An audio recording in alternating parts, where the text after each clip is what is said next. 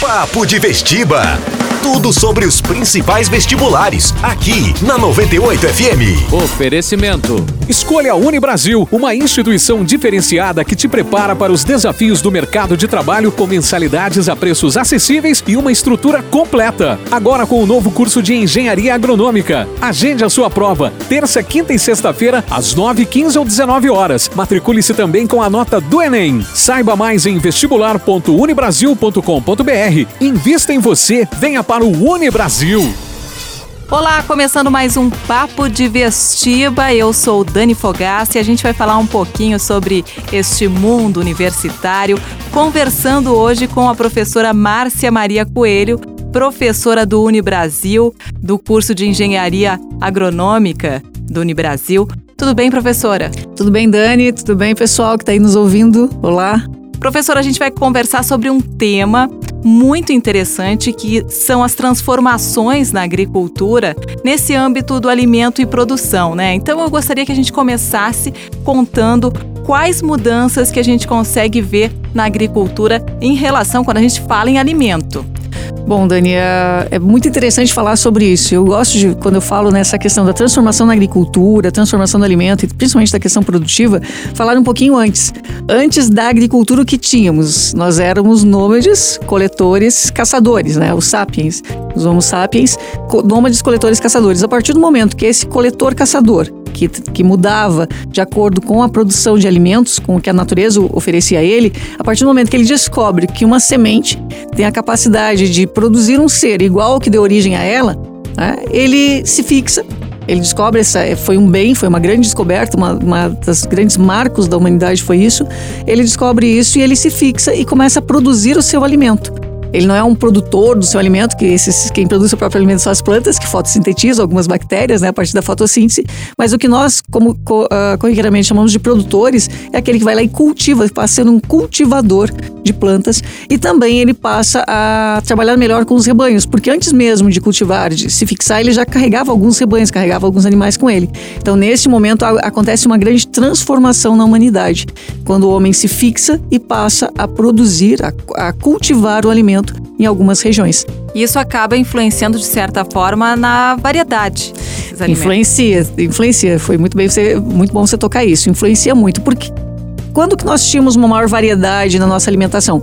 Hoje, há mil anos atrás, há 10 mil anos atrás ou há 30 mil anos atrás? Há 30 mil anos atrás nós tínhamos uma maior variedade. O homem ele caçava e coletava alimentos né, produzidos segundo a estação do local em que ele estava, mas ele se alimentava de uma variedade grande de plantas, uh, de raízes dessas plantas, de folhas, de, de frutos, de sementes, a caça que fosse a caça que ele conseguisse. Então é, havia uma diversidade maior. Lógico não havia o conforto e a comodidade que nós temos hoje e que esse conforto e comodidade, comodidade vem aumentando né, ao longo dessa, dessa Alguns diziam involução do homem, outros dizem evolução do homem, isso é, é, é, contraditório, mas ao longo disso nós temos essa facilidade, essa comodidade. A chegarmos ao cúmulo de uh, muitas crianças não sabem de onde vem o leite. É verdade. É? Muitos não sabem qual é o fruto que, que é típico da sua região não sabe quais os animais que são uh, criados no seu país, no seu município, no seu estado. Então hoje nós chegamos a um supermercado e temos uma variedade tal de alimentos que não se sabe mais o que é uh, da, da sua região, o que o seu organismo e que você tem uma herança genética já preparada para assimilar ou que vem de vários lugares do mundo. A gente fala muito ainda uh, na fome, né? Na fome aqui no Brasil, na fome em outros países, que muita gente ainda está passando fome. Professora, faltam alimentos? Olha, uh, falta alimento a algumas pessoas. Falta alimento na Terra, neste mundo em que vivemos, não, não falta alimento. Ele é mal distribuído e mal aproveitado. Tem-se tem alguns dados que colocam que até 10% dos grãos são perdidos no transporte. Isso é, como se diz os gaúchos, leva a barbaridade. Absurdo, é, é um né? absurdo. Né? O quanto é perdido no transporte. Não sei se você já viu, Dani, quando você viaja, vai atrás de um caminhão de soja. E vai, vão vai caindo, caindo grãozinhos? Grãos. Isso, grãozinhos de soja, grãozinhos de milho. Uh, se você for a um Ceasa, quanto de alimento é, é, é, não é aproveitado ali? Se você for a uma propriedade, quanto fica lá? Quanto fica no transporte? Então nós temos uma, uma, uma perda muito grande já desde a da produção lá da propriedade rural até chegar a, aos supermercados e até chegar às nossas casas. E aí vem uma coisa mais triste ainda. Eu lembro que minha avó dizia: Olha, não deixa no prato, só pega o que você vai, vai comer, porque se você jogar fora é pecado. Hum, o desperdício. O desperdício. E ela dizia que era um pecado porque tinha muita gente passando fome enquanto hum. nós jogávamos fora. Então, a gente fala isso ainda hoje. Né? Isso, a gente cresce ouvindo isso, cresce né? Ouvindo e, é uma, e é uma verdade, é o desperdício. Então não falta alimentos nesta nessa, nesse globo, né? Nessa terra. Falta é uma melhor distribuição e um melhor aproveitamento desses alimentos.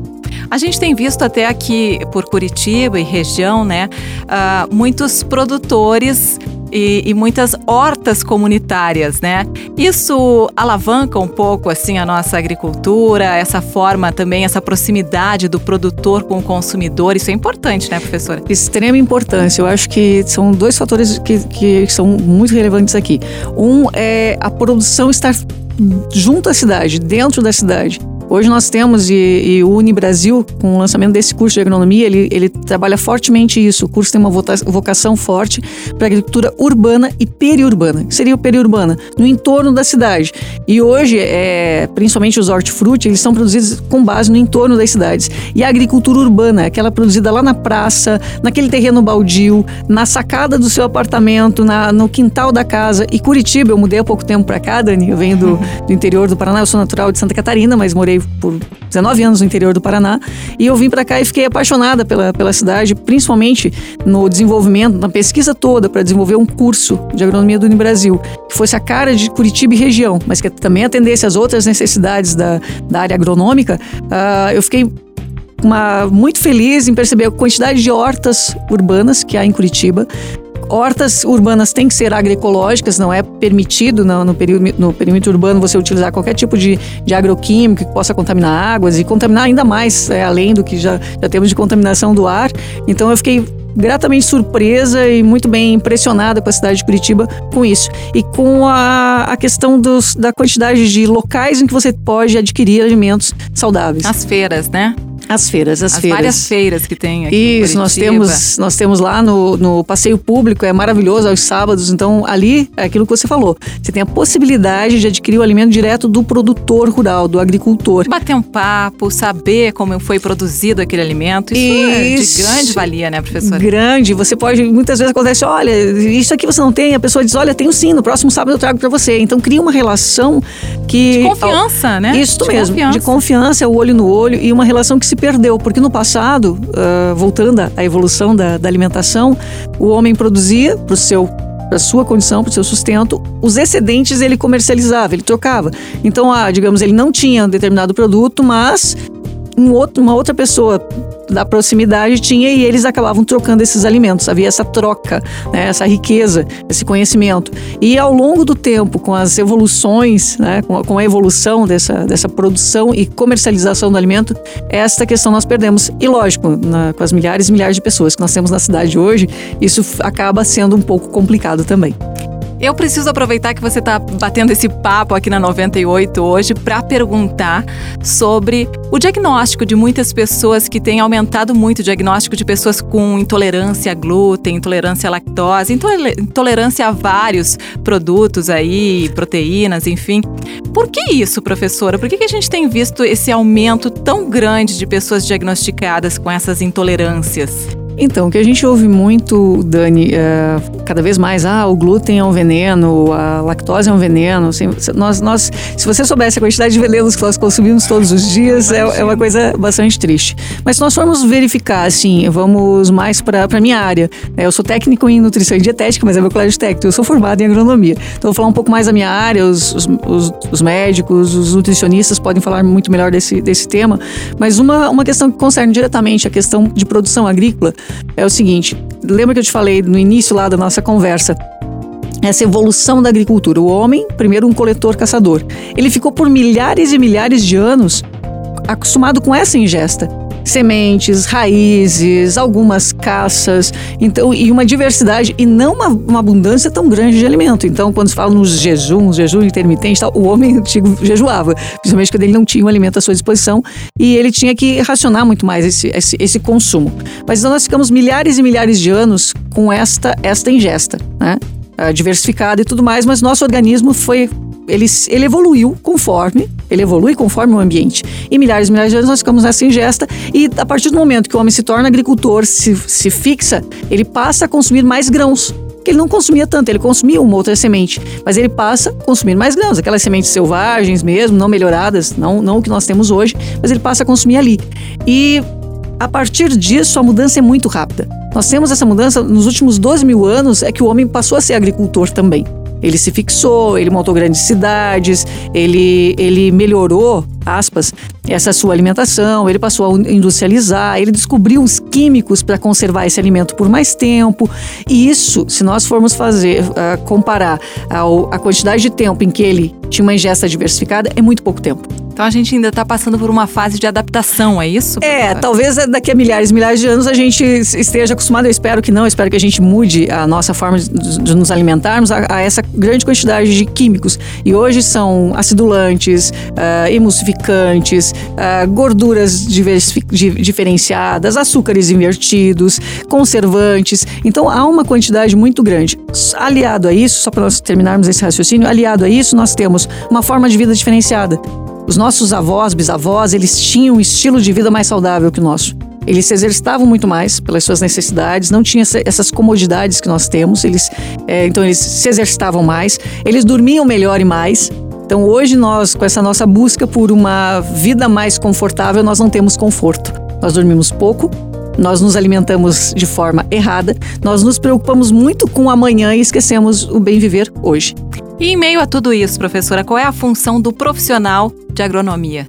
Olha, a grande função do profissional de agronomia, eu acho que é conjunta, conjunta a todos esses outros profissionais da saúde, da medicina veterinária, uh, esses profissionais, eu digo conjunto porque nós não podemos falar em saúde, saúde por um único, um único olhar. É uma saúde total, uma saúde global. Tanto que o Unibrasil trabalha muito isso, a saúde, a saúde total.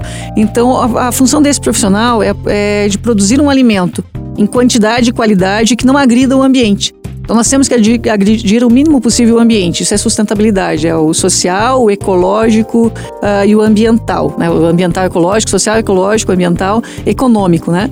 Então, e agora se coloca também na sustentabilidade a questão cultural. Então seria o cultural, ambiental, social e econômico. Então o engenheiro agrônomo está inserido neste contexto de compreensão dos fatores de produção e utilizar esses fatores de produção de forma o mais adequada possível dentro da condição. Às vezes, ah, mas é possível produzir sem agrotóxico? É possível produzir sem agrotóxico. Também é possível produzir com agrotóxico, mas de forma racional. Hoje, se nós dissermos hoje, agora, cortamos todo o agrotóxico utilizado no mundo, neste momento, uh, nós passaríamos por, uma, por um baque, uma crise muito séria, não, nem imagino isso aí. Mas nós podemos usar cada vez menos e ir substituindo isso. Então é todo uma, um andar, é toda uma evolução. E há espaço para agricultura convencional, há espaço para agricultura agroecológica, há espaço para tudo isso. Eu acho que a grande função do profissional da agronomia é aplicar o entendimento dele do solo, da planta e da atmosfera neste contexto de sociedade que nós estamos vivendo, para que nós possamos melhorar esse contexto e não piorar. E o curso do Unibrasil trabalha muito com casos, né? Casos desafiadores, né? Isso ajuda, professora? Ajuda. A, matriz curricular do, do Unibrasil para agronomia é uma matriz inovadora. Acho que é a única no país neste formato. Então, a todos os semestres nós temos por semestre uma disciplina chamada de módulos integradores. Dentro dessa disciplina, as disciplinas que estão contidas no módulo integrador, elas serão trabalhadas na base das metodologias ativas, tendo como base fundamental disso os estudos de casos com casos desafiadores. O que seria esse caso desafiador? É um caso da, da, do dia a dia da agronomia, então será trazido para a sala de aula, para aquele contexto de disciplina, este caso será analisado. Então você sai daquela situação de, de, das matérias em caixotes, que lá no final você vai ter que juntar tudo. Ah, nós temos a fisiologia vegetal aqui, os solos ali, ah, tal outra matéria colar. Não, aqui nós fazemos um caso que ao analisar esse caso, o fundamento científico dele, o aluno, o, o estudante, ele tem uma visão global uma visão daquele caso, daquela, daquela situação real. Faz Quando o aluno pensar, ele tentar arrumar uma solução. Isso mesmo, faz ele pensar, tentar arrumar uma solução e compreender um princípio. A partir do momento que você compreende esse princípio, você pode desenvolver a agricultura em 500 hectares, em 5 mil hectares no Mato Grosso, ou desenvolver a agricultura na sacada de um apartamento. Porque o princípio da produção agrícola é o mesmo. É o princípio de, da, da fotossíntese, da ambiência daquela planta. Então, daquele, de todo esse, todo esse contexto, o princípio é o mesmo. Então, quando você traz um caso desafiador, muito bem colocado por você, Dani. Faz com que ele raciocine, com que ele uh, perceba os fundamentos para aquilo e com que ele possa depois extrapolar isso para outras situações. Então, ele compreende como funciona um sistema. A partir do momento que você compreende como funciona o sistema, você raciocina sobre esse sistema, você consegue aplicar isso em outras situações. Quem quiser saber um pouquinho mais sobre o curso de agronomia do Unibrasil, Deve fazer o quê, professora? Deve fazer o seguinte: você pode entrar no site do Unibrasil, lá vai, vão conter todas as, as, informações. Você pode entrar em contato pelo, com o Unibrasil pelo, pelo endereço do site dele. E você pode também, ah, o pessoal quer marcar uma visita lá no Brasil, uma visita agendada, quer conhecer um pouco mais sobre a estrutura da, da escola, quer conversar com a coordenação entre em contato pelo nosso site e você pode marcar sim essa visita. Ah, mas pelo site. Ah, uma coisa interessante, Dani, nós estamos com o vestibular agendado em pleno vapor aí para quem quiser já iniciar o curso de agronomia a partir de agosto. Então nós temos entrada do curso agora, em agosto, né, iniciando a primeira turma, e depois novamente lá no, no início do, do ano de 2019. Então as entradas são semestrais.